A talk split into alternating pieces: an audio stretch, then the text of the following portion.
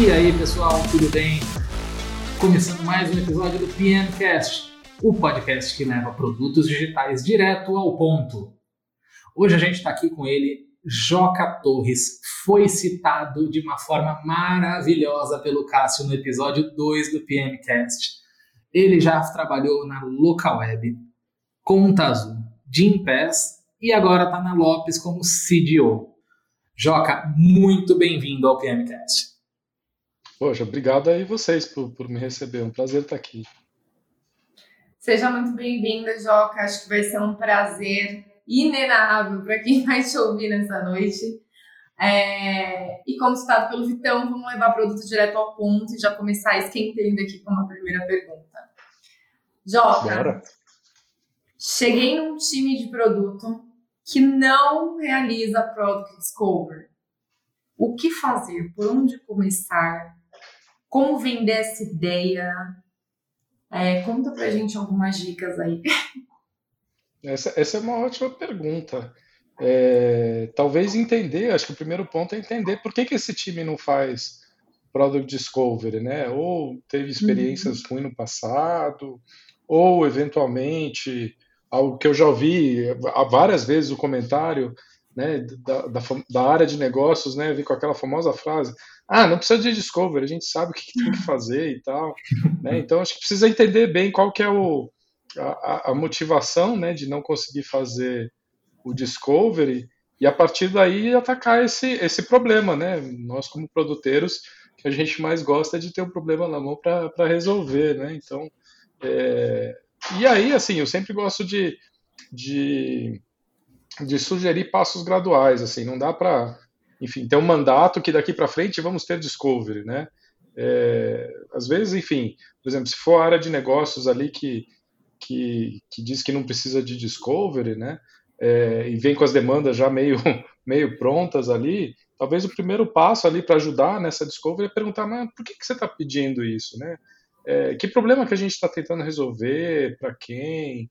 É, uhum. Talvez essa maneira de, de implementar Discovery sem falar Discovery, né? É, então, acho que esse, esse, pode ser um caminho viável. Aí a pessoa fala, ah, não, que a gente está resolvendo para esse tipo de cliente aqui.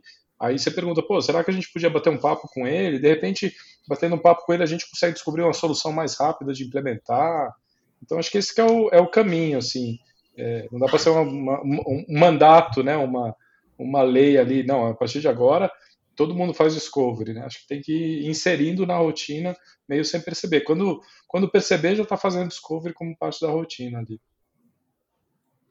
Talvez seja questionar alguns porquês, né? Eu acho que eu posso resumir como, como entender ali o porquê daquilo, é, qual é a dor, o que, que a gente estima como ganho, e daí talvez o discovery acabe rolando de uma forma sutil e que ninguém perceba, mas já, já esteja acontecendo.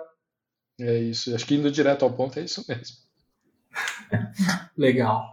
E de quem é a responsabilidade desse Product Discovery? É, quem é primordial estar participando? É, quem é o responsável por puxar? Quem tem que estar ali participando? Quem pode ser envolvido se se achar interessante. Bom, bom ponto.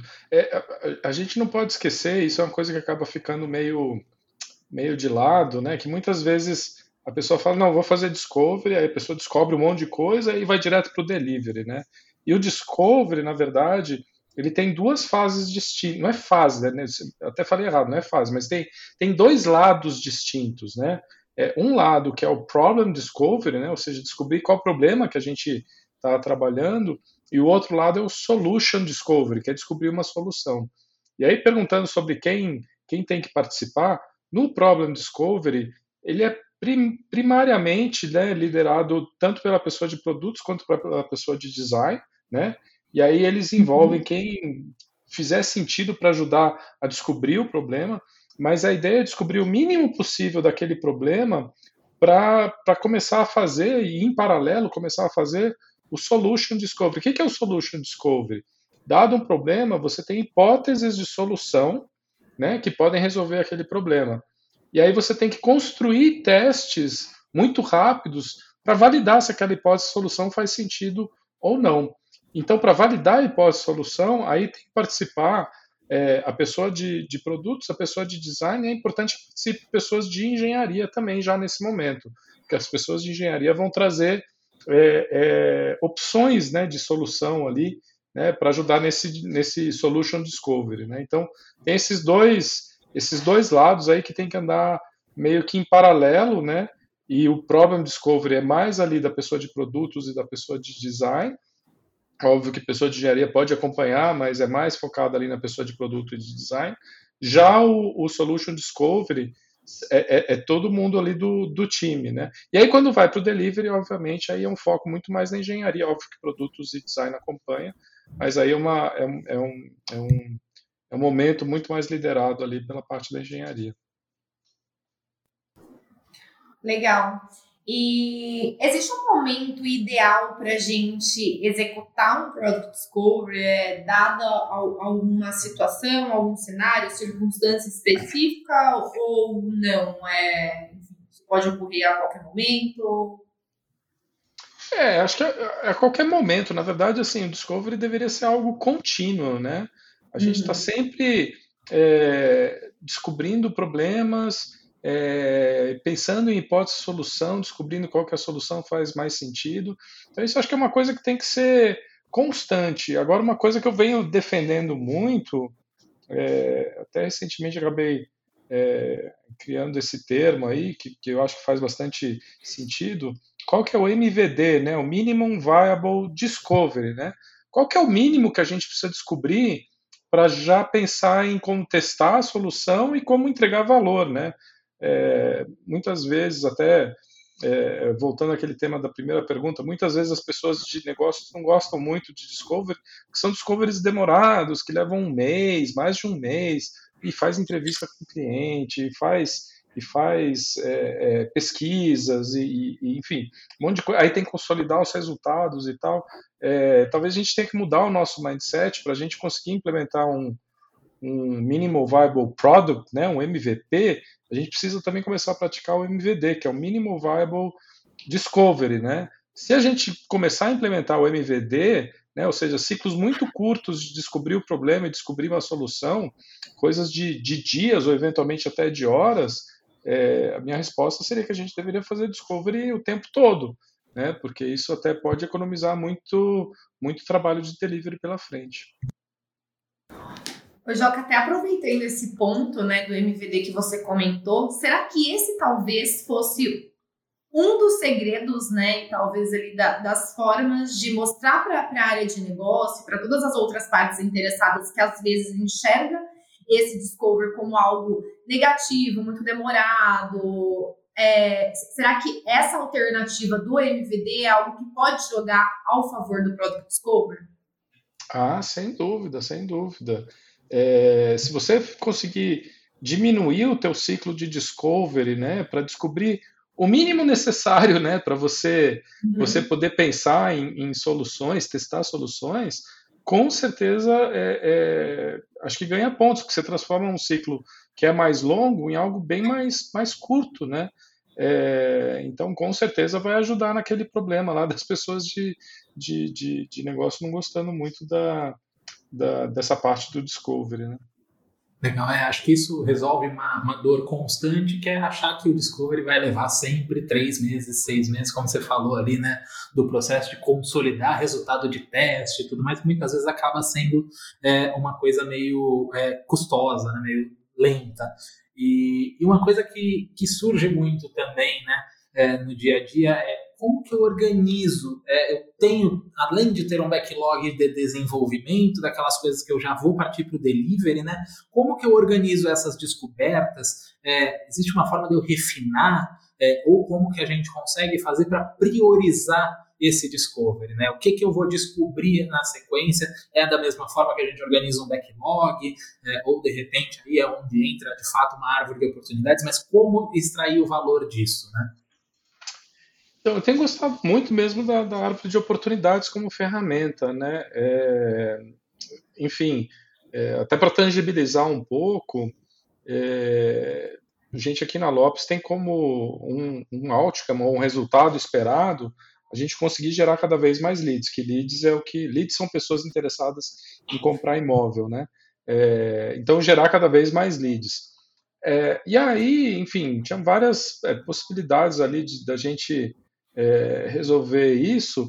E aí uma oportunidade que surgiu, uma pessoa comentou com a gente que trabalhava em e-commerce e ela comentou, olha, a comunicação via, via push notification no, no app aqui do nosso e-commerce gera muito mais engajamento do que do que SMS, do que WhatsApp, do que e-mail marketing. E aí isso, obviamente, né, poxa, acho que é uma oportunidade aí. Não, legal. É, aí a gente começou a pensar em soluções para essa oportunidade, né? E a gente começou a pensar, poxa, vamos fazer um, um app mobile, a gente não tem app mobile. Como é que a gente faz um app mobile? Putz, fazer um app mobile nativo aí acho que vai levar alguns meses, né? É, se tiver todo tudo que a gente tem hoje no, no site, né, no, no, site web, vai levar alguns meses. Puxa vida, então vamos fazer um, um app mínimo, né, um app nativo mínimo ali, com, com uma ou duas funcionalidades, assim, só para a pessoa ver valor e baixar o app, né? É, e aí, de novo, né, um desenvolvimento desses ia levar algumas semanas. E aí a gente partiu para uma solução, né, para uma hipótese de solução é, bem mais simples. Uma vez que o nosso site web ele é responsivo, poxa, vamos pegar esse site web, botar numa casquinha, né, web view ali, e vamos lançar como app. Isso aí foi coisa de umas, umas duas semanas, enfim, até aprovação nas lojas ali, umas três semanas. É, e aí a gente conseguiu começar a testar já. Né? Então, você vê, a árvore de oportunidade ela ajuda muito até você descartar possíveis é, é, hipóteses de solução que talvez leve mais tempo, até você encontrar uma que, que faça bastante sentido. É, e aí a gente conseguiu comprovar mesmo, no, no, poxa, no primeiro trimestre desse ano, gerou mais de duas vezes a quantidade de leads que a gente gera por SMS, e-mail marketing. Então, comprovou a tese mesmo. Né? A gente já está com esse app rodando há acho que coisa de um ano já. É, e olha que coisa interessante, a gente nunca sentiu a necessidade né, de implementar o app nativo. Aquela solução já foi boa o suficiente para a gente. Né? Então, acho que aí tem um bom exemplo né, de combinação de MVD, né, de Minimal Viable Discovery, que aí a gente foi descobrir uma solução e que a descoberta da solução acabou virando o MVP que está no ar até hoje. Né? Então, acho que Claro que esse é um caso muito feliz onde isso tudo aconteceu, mas acho que vale como um exemplo, né, de como a gente a gente tem que sempre pensar no mínimo, né? Qual é o mínimo que a gente pode fazer para testar alguma hipótese, para entregar algum valor. O nosso foco, nosso foco não é entregar produto, né? O nosso foco como produteiros é entregar entregar valor, né, para os nossos clientes, para a empresa, né, dona do produto. Esse esse que tem que ser o nosso foco. Né? Legal.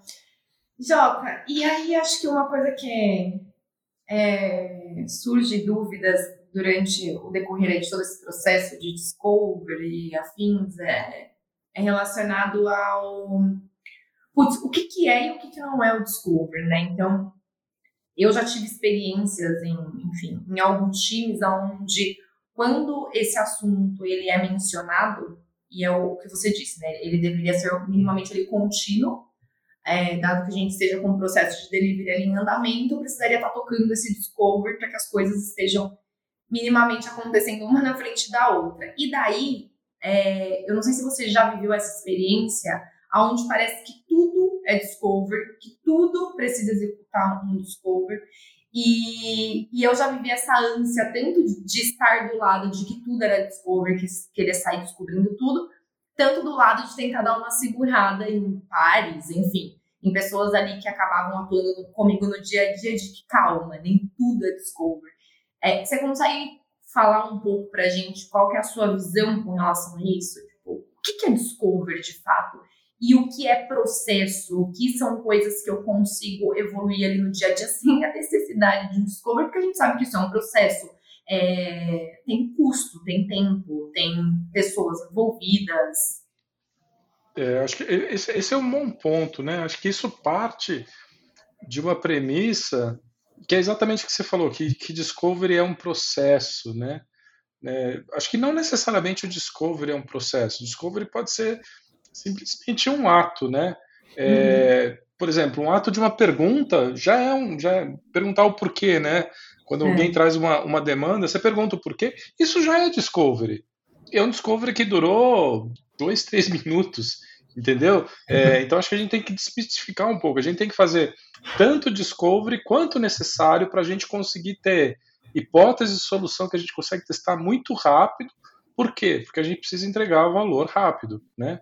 Então, assim, eu acho que talvez a gente devesse parar de olhar tanto o Discovery como um, um processo, né? E olhar o Discovery mais como um, como um ato mesmo, né? A gente, a gente precisa estar constantemente descobrindo, mas constantemente descobrindo não significa, ah, não, vou parar, vou desenhar as perguntas da entrevista, vou, né? Não necessariamente, pode ser uma coisa tão simples do como, ah, por que, que você faz esse tipo de, de ação todo dia quando você entra no produto?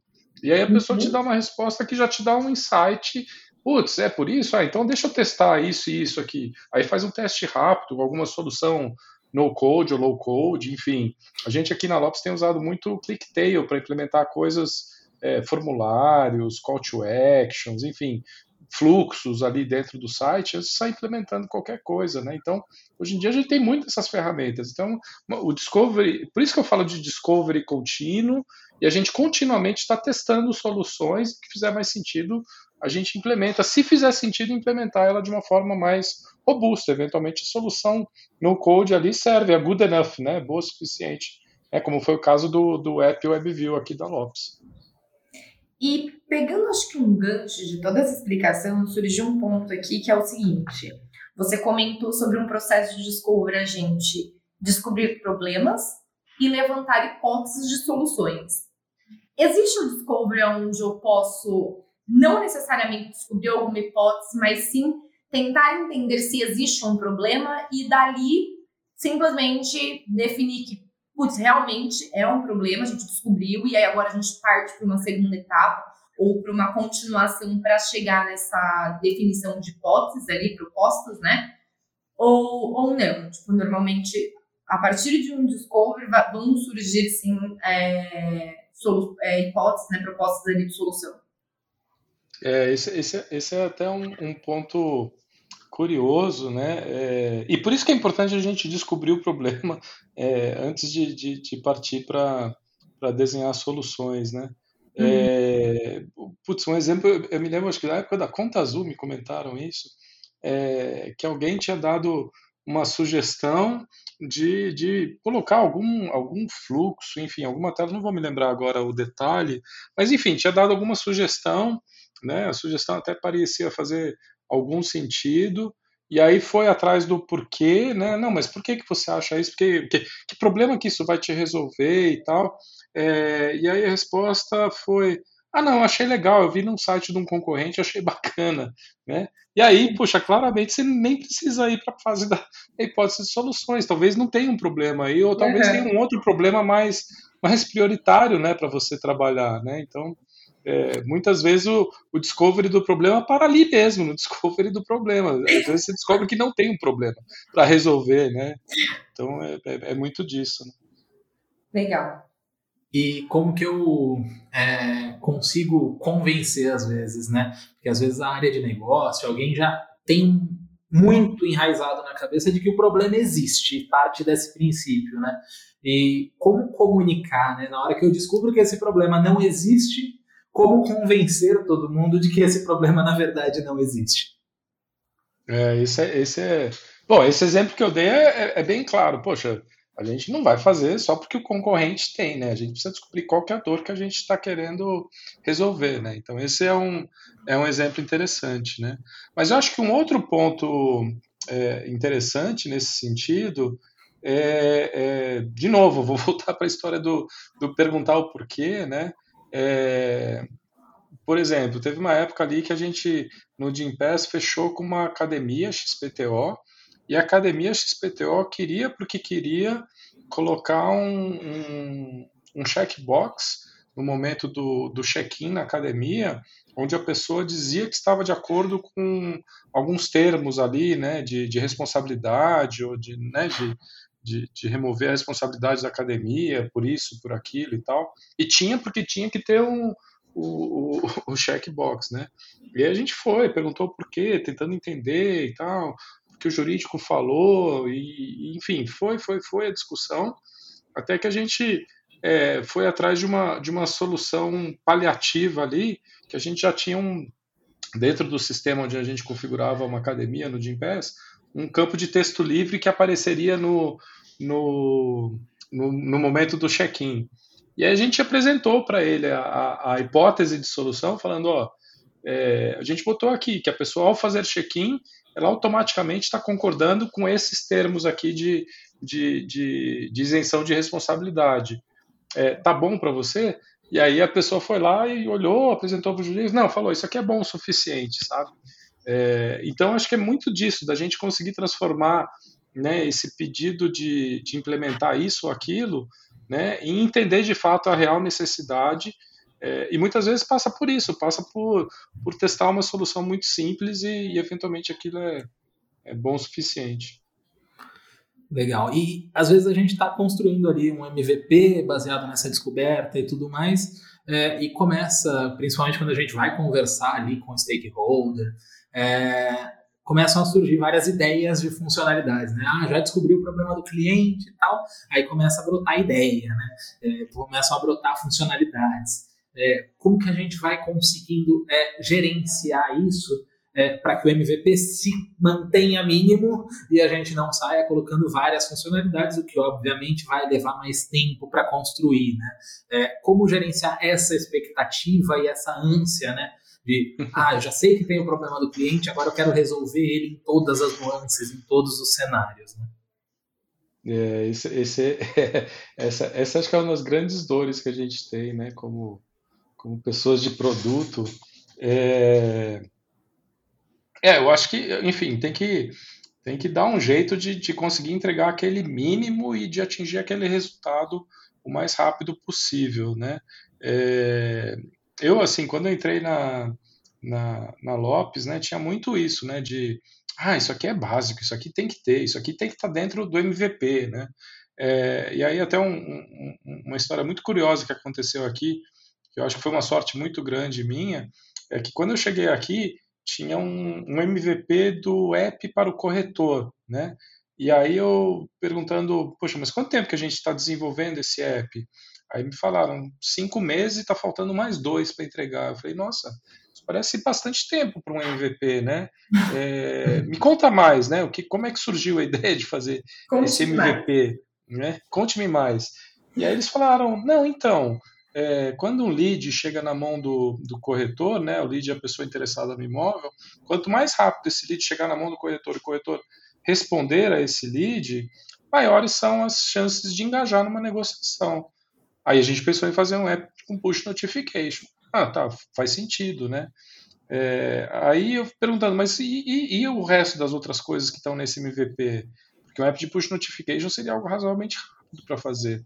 Aí eles falaram: não, então, aí quando o lead chega, a gente foi olhar a jornada do corretor e, puxa vida, ele precisa é, buscar ver se esse cliente está na nossa base. Se não tiver, ele precisa cadastrar o cliente. Então, busque cadastro de cliente. Entrou no escopo do MVP, porque é básico, né? Tem que estar tá no MVP. Ah, uhum. Ah, entendi, tá. É, e aí também o, o, corretor ele aumenta muito mais as chances né, de fechar negócio com esse cliente se ele buscar imóveis similares ali e apresentar outros imóveis. É, e aí, então, no escopo entrou a busca de imóveis, compartilhamento de imóveis, é, ao ponto de ter chegado busca de imóveis com desenho no mapa, com dedo ali, né? Aí eu falei, puxa vida, mas é, é bastante coisa, isso é um produto completo, não é um produto mínimo, né? Se a gente olhasse, assim, a, a necessidade inicial a gente poderia ter ficado no app com push notification deixar o corretor, o corretor fazer todo o resto do jeito que ela faz hoje, né? Aí, putz, é mesmo, tem razão. Aí eu falei, te digo mais, a gente poderia nem ter feito o app, só mandar uma notificação via SMS e via WhatsApp. Putz, é mesmo. Aí eu conversei com o time, e o time foi lá implementou a notificação SMS. Foi coisa de uns 10 dias para implementar, e 10 dias todos os corretores estavam recebendo notificação de lead, né? É, então essa história ela, ela ajuda muito, né? Eu uso ela meio de forma anedótica aqui dentro, mas eu uso muito ela para relembrar. Olha, lembra do caso do app do corretor? Então, Né? O MVP é realmente o mínimo do mínimo para a gente testar uma, uma, uma hipótese, né? não pode ser tão grande, a gente tem que testar isso rápido. Então, essa é a maneira que eu encontrei de, de, de exemplificar isso. Legal. E aí, o Joga, até pegando esse gancho do MVP, né, da, da evolução disso, beleza, a gente parte ali de um Product Discovery, a gente discute sobre, sobre as hipóteses, né, as propostas de solução, coloca isso no ar, ok, dada a definição ali mínima de fato do que é esse produto entregando um pequeno valor ali beleza, depois ele tende a evoluir. Como que é o processo depois do lançamento dessa primeira versão de um MVP, é, com o que eu tenho ali, né? Eu tenho ali no ar, como que são as próximas etapas, né? É, desde a evolução disso até mesmo esse ciclo onde eu volto para o Discover para continuar evoluindo esse produto. Como funciona essa, essa gestão, né? Porque agora eu tenho duas pontas. Eu tenho o, o ciclo do Discover e eu tenho a manutenção e a evolução daquilo que já está no ar. Perfeito. É, então, essa manutenção do que já está no ar, na verdade, essa manutenção passa de novo pelo Discovery, né? Uhum. É, na, assim, na verdade, tem dois pontos aí que é, que é bem importante. Um deles é manutenção propriamente dita, do tipo, o produto não está funcionando como ele deveria, né? Ou tem algum bug, alguma questão de performance e tal. Isso sempre é prioridade, né? Ele tem que trabalhar uhum é, é, tem que funcionar como é esperado. Né? Uma vez esse suposto, aí começa aquela coisa de, não, agora a gente precisa implementar mais isso, mais aquilo, mais aquilo outro, né? São os itens novos que a gente tem que colocar ali. E aí vale de novo todo o processo de, de discovery, né? Se você fez um discovery mínimo, né? Então você só descobriu o que precisaria fazer nessa primeira fase. Você não descobriu tudo o que precisa fazer, né? Uhum. Você descobriu o que precisaria fazer nessa primeira fase. Então você precisa continuar descobrindo. Poxa, o que é a próxima coisa que eu preciso fazer para entregar, lembra que a gente tem que sempre entregar um resultado, né? Para entregar aquele resultado que a gente está buscando. Ah, por exemplo, né, você implementou login e senha que a pessoa tem que cadastrar tudo de novo, e, e aí você tem a hipótese de que login e senha social, sei lá, Google, vai aumentar a quantidade de logins. Poxa, como é que eu testo isso da maneira mais rápida possível, né? Não ter uma lista de features para entregar, mas ter uma lista de hipóteses que endereçam oportunidades e você ter esse resultado, né, que essa oportunidade vai endereçar, ter bem claramente definido. Mas é, é processo de discovery de novo. Claro que não discovery de um mês, dois meses, cinco meses. Uhum. É aquele discovery quase, quase instantâneo, né? Por exemplo, né, é, em site isso acontece muito, principalmente site de e-commerce, né? É, qual, que é, qual que é o resultado buscado? Poxa, aumentar as vendas, no caso do, do, do site de imobiliário, aumentar os leads, né? Tá, beleza, esse é o resultado esperado. Dado esse resultado esperado, começa a aparecer um monte de oportunidades ali. Ah, e se eu botasse a imagem assim, se eu botasse a imagem assado? E aí, é, para discovery de solução, tem o famoso teste AB. Né? O teste AB é uma, uma ferramenta de discovery de solução, super rápida. Né? É, você vai lá, implementa, acompanha os resultados durante algum tempo, validado, fica aquela. Né? Então, é, tem que sempre pensar dessa forma, né? Qual é o discovery mais rápido e qualquer evolução que a gente vai fazer tem que ter um discovery, mas sempre um discovery muito rápido. Você comentou um ponto importante quando a gente fala desse mínimo, né? Tipo, qual que é o mínimo que eu quero descobrir para poder fazer com que esse ciclo, né, rode rápido até a gente chegar no momento ali da, do delivery e tal. Porém, é, eu imagino que num processo inicial ali de discover pode ser que surjam várias coisas que a gente quer descobrir, que é o que a gente comentou aqui. E para a definição do que vai ser o, o, a definição do mínimo, né? A gente precisa chegar num, num consenso do que eu vou refinar uma, digamos que uma lista ali de coisas que eu gostaria de descobrir. Muito provavelmente vou é, conciliar isso com o meu objetivo final. E beleza, vou definir o que vai ser o que eu vou tocar como uma, um discover mínimo ali. Então a gente pode assumir que existe também um backlog, uma listinha ali para eu fazer a gestão de prioridades das coisas que eu quero descobrir, dado que eu estou quebrando o meu discover em pequenos pedacinhos? Com certeza, com certeza. E a árvore de oportunidade ela ajuda bastante nisso, né? É, poxa, quais são as oportunidades aqui que eu tenho para explorar, né? Uhum. Para atingir esse resultado que a gente está buscando. Ah, dadas essas oportunidades aqui, qual que eu devo me aprofundar agora, né? É, então isso aí já é uma maneira de você priorizar o discovery. Muito provavelmente é, você vai pensar é, em se aprofundar em alguma oportunidade, desenhar soluções, aquela que você consegue desenhar soluções mais fáceis de serem testadas, né? Então é, pode parecer um processo um pouco empírico, mas foi o exemplo que eu dei ali do app para o cliente final da Lopes, né? Uhum. Ah, eu tenho soluções aqui, eu posso implementar um app nativo completo, eu posso implementar um app nativo mínimo. Ah, não, peraí, tem uma solução super simples que é pegar o nosso site que é responsivo, botar dentro de uma casquinha e entregar ele em WebView, né? É, então acho que a prioridade ela vai, ela vai acontecendo à medida que você vai você vai pô, dessas oportunidades aqui, qual que eu acho que vai impactar mais o nosso resultado? Ah, essa aqui, vamos explorar. Enfim, Acho que é uma coisa de tem que ter priorização no Discovery, sim, com certeza. E a árvore de oportunidades acho que é uma ferramenta bem bacana para ajudar nisso. Muito bom. E, cara, agora a gente está chegando no final, queria ir um passo além agora. A gente falou bastante do Discovery, do início do, do primeiro MVP, a Thais falou um pouquinho ali é, da evolução de MVP para MVP, né? É, e a escala, né? A hora que esse MVP tem que escalar e a gente tem certeza, às vezes, que ele não está pronto para escalar, porque é, eventualmente a gente não tem a melhor infraestrutura para suportar isso e tudo mais. É, quando, é, como que funciona esse momento, né? É, eu cheguei ao ponto em que a necessidade do negócio é escalar esse MVP, mas de alguma forma eu eu tenho a certeza de que esse MVP, do jeito que ele está construído, ele não escala. Talvez eu tenha um trabalho de refazer essa solução toda para ela conseguir escalar. É, como que funciona esse momento? Primeiro de tudo, você tem que comemorar, né? Porque você chegou no momento de escalar. É, é, é, alegria, né? Porque você encontrou um produto que faz bastante sentido, né? E aí, a partir disso, é, é trabalho duro, né? Enfim, sentar com o time de, engenharia, pensar de novo qual é, qual é a implementação mínima que ajuda a escalar. A gente precisa mesmo jogar isso aqui tudo fora e começar tudo do zero? Esse é, esse é o pior cenário possível, né? Será que dá para a gente evoluir o que a gente tem na, nas mãos, né? É, então acho que, putz, acho que é um problema bom para se ter. A gente só não pode cair no problema. Ah, agora que está escalando, tem que desenhar a solução mais perfeita e mais escalável do mundo. De novo, faz o que é bom o suficiente. Será que o que você tem nas mãos não consegue te ganhar mais um fôlego aí de alguns meses, até você imaginar alguma solução um pouco mais robusta, enfim. É, eu iria muito nessa linha. Um exemplo muito legal que eu gosto de, de dar nesse caso é, e aí, muitas vezes, a, a, a, escala vem meio à força.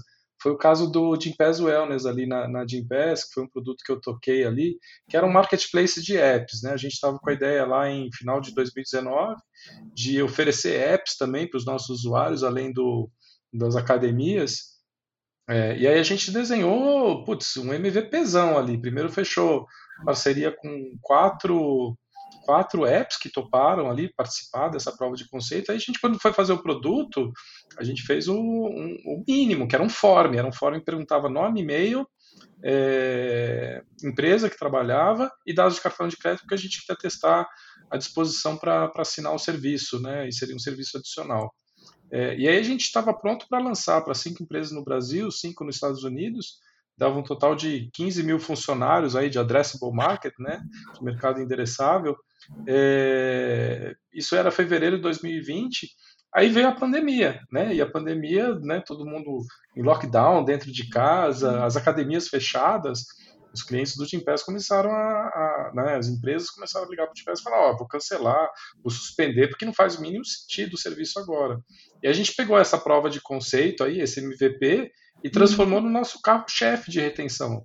A gente foi forçado a escalar ele a forceps mesmo na verdade era uma coisa muito boa, assim, foi, foi excelente, mas aí você tem que fazer um trabalho de, de escalar. A gente viu, poxa, inicialmente a gente escalou é, criando só algumas regras aí para a pessoa poder se cadastrar com um código gerado ali. Depois a gente começou a pegar a autenticação do produto oficial ali do, do Gympass, aí, ou seja, a gente foi escalando ele ponto por ponto, né? Cada problema que a gente descobria, a gente ia lá e resolvia aquele, aquele problema pontual, né? A gente não falou, não, não, beleza, agora para tudo, eu preciso de três meses para construir uma solução escalável para servir a todos os clientes do Gimpass e a toda a base de, de, de, de funcionários. Não, não tinha nem como, né? Então a gente tinha que evoluir cada semana uma coisa, cada dia uma coisa. Então acho que é muito isso. Primeiro celebre, né? E depois pense como é que você consegue evoluir de maneira é, mais, mais é, incremental possível, né? Não, essa coisa de para tudo tem que se escrever ali é o pior dos cenários possíveis. Tenta fugir dele ao máximo. Perfeito.